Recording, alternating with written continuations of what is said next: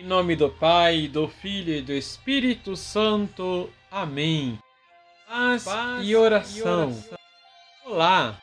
Que o amor do Senhor seja derramado em nossos corações. Nele encontremos força e coragem para continuarmos. Liturgia, Liturgia diária. diária. Jesus, no Evangelho de São Mateus, capítulo 6, versículos de 1 a 6 e de 16 a 18, depois de revisar as leis, começa a revisar as práticas religiosas das autoridades da época. Elas geralmente refletem o coração, isto é, o interior. A atitude dos fariseus e dos líderes religiosos era de aparência.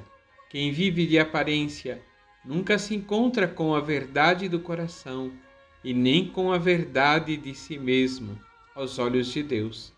As práticas centrais do judaísmo, oração, jejum e esmola, sem o amor, são estéreis e vazias. Vamos rezar. Vamos rezar. Senhor, que a nossa religião não seja de aparência, mas atinja a profundidade de nossas vidas o essencial não é o que as pessoas veem, mas o que vós mesmo contemplais em nós. Ao rezarmos, que seja sincera a nossa oração, que ao jejuarmos nosso propósito seja de conversão e que a nossa esmola seja uma partilha generosa também de nossas vidas. Que o nosso amor seja sincero e sem fingimento vos pedimos, Senhor.